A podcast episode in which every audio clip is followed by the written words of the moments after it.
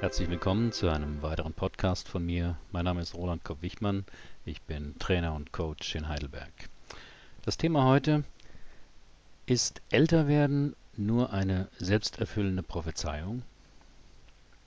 Schon im Mittelalter träumte man ja vom Jungbrunnen, wie ein berühmtes Bild von Lukas Cranach aus dem Jahr 1546 zeigt. Stellen Sie sich folgendes Experiment mit alten Menschen vor. Sie wollen die Zeit um 20 Jahre zurückdrehen. Dazu lebt eine Gruppe von Männern im Alter zwischen 70 und Anfang 80 eine Woche lang in einem Zeitreisehaus. Dieses ist im Stil von 1990 eingerichtet. Die Wiedervereinigung ist gerade passiert. Aus dem Radio hört man die neuesten Hits von Phil Collins, Another Day in Paradise und Sinead O'Connors Nothing Compares to You im Fernsehen verfolgen die Senioren die Serien der späten 90er und in der Bibliothek stehen die Bestseller Süßkinds Das Parfüm und Ecos Das Foucault'sche Pendel. Microsoft veröffentlicht gerade Windows 3.0, wovon sie aber nichts mitkriegen, da es das Internet noch nicht gibt. In dem Haus gibt es zwei Gruppen. Die Experimentalgruppe tut eine Woche so, als lebte sie 1990, spricht also von ihren beruflichen Aufgaben und dem Ärger im Büro, Enkelkinder sind klein oder erst geplant. Man verhält sich so, wie man eben mit 50 ungefähr sprechen würde. Die Kontrollgruppe soll sich in dieser Woche nur daran erinnern, wie ihr Leben vor 20 Jahren aussah, aber dabei nicht vergessen, dass dies nur Erinnerungen seien und sie selbst alt sind. Würden Sie Unterschiede zwischen beiden Gruppen erwarten? Und wenn ja, welche? Was könnte bei einer solchen Zeitreise herauskommen? Hat der Spruch Man ist so jung, wie man sich fühlt, vielleicht eine wissenschaftliche Grundlage? Gibt es tatsächlich diesen Zusammenhang zwischen Psyche und Körper?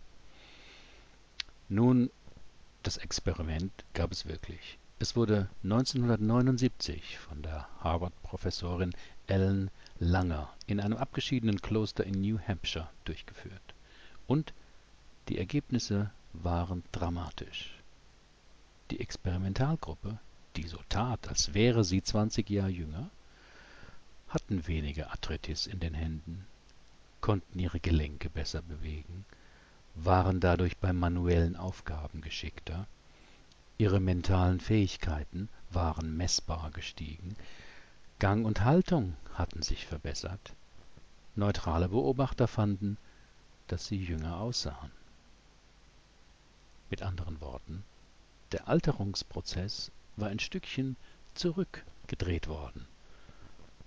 Und das Experiment dauerte nur eine Woche. Was lernen wir daraus? Es zeigt, dass es die Wirklichkeit so nicht gibt, sondern dass wir unsere Wirklichkeit konstruieren. Dies ist nicht nur die Erkenntnis des Konstruktivismus, sondern auch der Priming-Effekt zeigt, dass wenn bestimmte Assoziationen mit einem Begriff oder aktiviert werden, oft aktiviert werden, allein dieser Begriff spätere Gefühle und Handlungen beeinflusst. Hier noch ein ebenso überraschendes Studienergebnis von Ellen Langer. Sie kennen diese Sehtafeln beim Augenoptiker, wo oben die riesigen Buchstaben stehen und je weiter man nach unten kommt, die Buchstaben kleiner werden. Jetzt das Experiment. Was passiert, wenn man dieselbe Sehtafel verkehrt rum aufhängt? Ganz einfach. Die Sehkraft verbessert sich.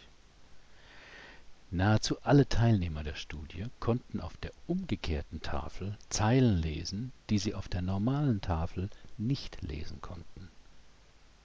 Die Erwartung, dass man immer schlechter sehen könnte, wenn man auf der Tafel nach unten wandert, schafft eine selbsterfüllende Prophezeiung. Welche Folgen unser Tun hat, entscheidet nicht allein das Tun, sondern mit welcher Einstellung Mindset wir es tun. Einige verblüffende Studienergebnisse von Ellen Langers Team.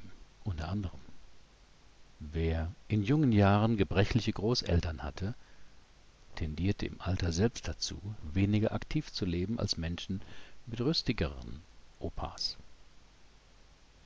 Menschen ändern mit steigendem Alter ihre Kleidung. Das müsste sich bei Uniformträgern, die unabhängig vom Alter dieselbe Kleidung tragen, sich auf die Gesundheit auswirken. Die Ergebnisse von 206 Berufsgruppen über acht Jahre zeigen, Uniformträ Uniformträger gehen seltener zum Arzt oder ins Krankenhaus und blieben von chronischen Krankheiten eher verschont. Männer, die früh ihre Haare verlieren, erkranken öfters an Herzkrankheiten und Prostatakrebs. Eine weitere Studie: Frauen, die als Putzfrauen in einem Hotel arbeiteten, sagte man, dass ihre tägliche Arbeit einem intensiven Training wie in einem Fitnessstudio entspräche. Nach mehreren Wochen konnte man bei dieser Gruppe im Unterschied zur Kontrollgruppe, der man nichts dergleichen über ihre Arbeit sagte erstaunliche gesundheitliche Veränderungen feststellen. Sie hatte deutlich Gewicht verloren, einen besseren BMI erreicht und einen geringeren Blutdruck. Eine Studie in einem Altenheim zeigte, Bewohner, die eine Pflanze in ihrem Zimmer pflegen durften und dabei eigene Aktivitäten entfalteten, hatten nach 1,5 Jahren eine um die Hälfte verringerte Sterblichkeit als in der passiven Gruppe ein letztes Studienergebnis, wie man den eigenen Gesundheitszustand selbst einschätzt, ist wichtiger für die eigene Lebenserfahrung als der objektiv gemessene Status. Die ganzen Untersuchungen zeigen, es sind weniger die körperlichen Veränderungen, die uns im Alter begrenzen, sondern unsere Einstellungen und Erwartungen, dass diese unweigerlich auftreten Gesund und leistungsfähig mit fortschreitendem Alter zu bleiben, hat also weniger mit gesunder Ernährung, genügend Bewegung usw. zu tun, was nicht heißt, dass sie unwichtig wären. Aber die innere Einstellung spielt demnach eine entscheidende Rolle. Ein Beispiel aus meinem Leben. Seit ein paar Jahren, ich bin 61, bemerke ich, dass ich öfters Dinge vergesse. Die Sängerin eines Lieds im Radio fällt mir nicht mehr ein. Ich gehe in den Keller, um etwas zu holen, und im Keller angekommen, weiß ich plötzlich nicht mehr, was ich hier holen wollte. Anfangs erschrak ich über diese Beobachtungen und tröstete mich etwas widerwillig mit der Erkenntnis, das ist jetzt das Alter, da wird man vergesslicher. Menschen meiner Altersgruppe bestätigten mir dieselbe Beobachtung. Gemeinsam wiegten wir dann bedenklich die Köpfe und stöhnten, ja, alt werden ist nichts für Feiglinge. Aber eines Tages fiel mir auf, dass es Ausnahmen gibt. Beim Verfassen eines Blogartikels vergesse ich nie, worüber ich alles schreiben will. Bei einer Sitzung mit einem Klienten mache ich mir Stunden danach noch Notizen und habe alles präsent. Offensichtlich unterscheidet mein Gehirn, was behaltenswert ist und was weniger. Und das hat etwas damit zu tun, wie wichtig mir etwas ist also wie sehr ich emotional beteiligt bin.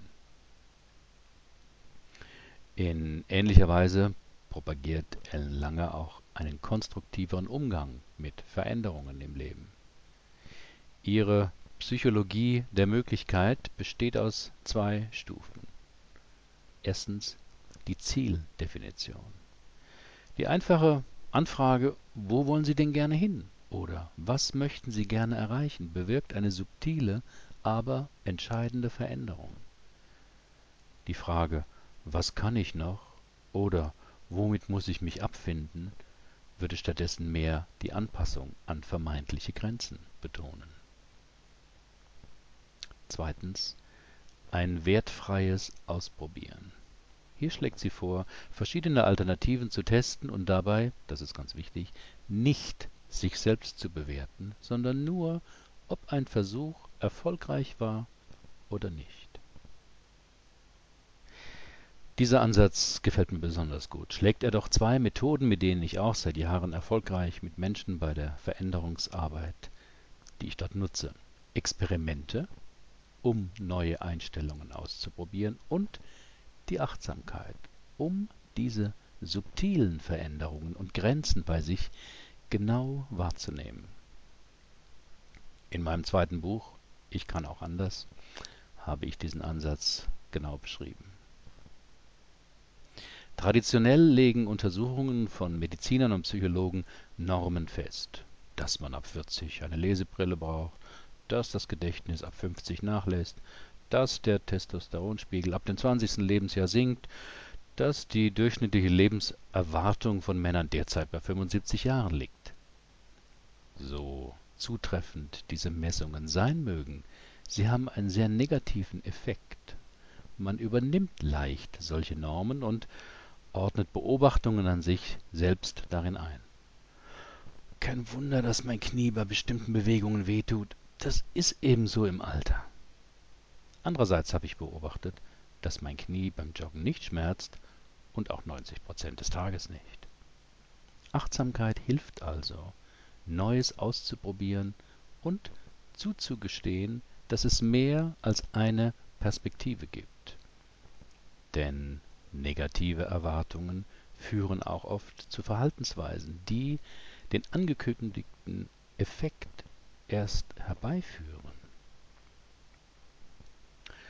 Beispiele für solche selbsterfüllende Prophezeiungen sind das über die Medien verbreitete Gerücht, dass ab morgen das Benzin rationiert wird, würde zu langen Warteschlangen an den Zapfsäulen führen und den Benzinmangel erst hervorrufen. Die Nachricht, dass eine Bank bald zahlungsunfähig werden könnte, führt dazu, dass viele Kunden ihr Guthaben dort abheben und so die Bank tatsächlich in die Insolvenz treiben können. Auch eine vermeintliche ADHS-Diagnose kann dazu führen, dass ein Lehrer bestimmte Verhaltensweisen strenger wahrnimmt und diese mit der angeblichen Krankheit erklärt, anstatt harmlosere Erklärungen zu erwägen. Diese selbsterfüllenden Prophezeiungen funktionieren auch bei Ratten und auch in die positive Richtung, wie der berühmte Rosenthal-Effekt zeigt. Älter werden bedeutet dauernde Veränderung. Und das beginnt ja bereits bei der Geburt. Doch die meisten Menschen realisieren diesen Wandlungsprozess das erste Mal, wenn sie auf das 40. Lebensjahr zugehen.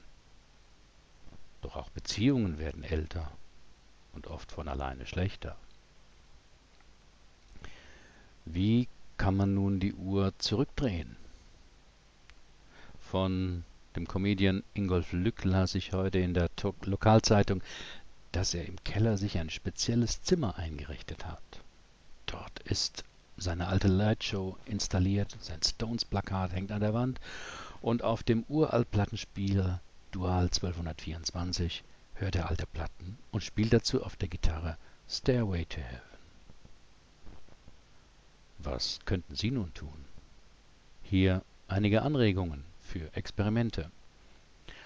Als Paar können Sie sich gemeinsam erinnern, in was beim anderen Partner Sie sich dereinst verliebt haben. Je genauer Sie das beschreiben können, umso wertvoller ist die Information, nicht nur für Sie sondern auch für ihren Partner. Ich nutze diese Frage manchmal in der Paartherapie und bin oft erstaunt, was für eine positive Stimmungsveränderung bei dem Paar eintritt. Erinnern Sie sich, was Sie vor 10 oder 20 Jahren gerne gemacht haben. Vielleicht haben Sie gemalt, ein Instrument gespielt, Squash gespielt oder sich für Astronomie interessiert. Warum reaktivieren Sie dieses Interesse nicht und schauen, was es mit Ihnen macht? Definieren Sie ein Ziel. Was würden Sie künftig gern tun? Und dann überlegen Sie sich Wege, wie Sie das erreichen können. Dabei ist Achtsamkeit und eine Haltung des wertfreien Ausprobierens wichtig. Hören Sie also weniger auf den inneren Kritiker, der Sie laufend bewertet, sondern achten Sie auf das, was schon ein bisschen geht oder funktioniert. Nehmen Sie Besonderheiten und Unregelmäßigkeiten wahr und bauen Sie diese aus. Vielleicht haben Sie noch mehr Ideen oder schon das ein oder andere ausprobiert? Auf meinem Blog können Sie diesen Beitrag nachlesen und, wenn Sie möchten, dort auch gerne einen Kommentar hinterlassen. Herzlichen Dank für Ihre Aufmerksamkeit. Bis zum nächsten Mal.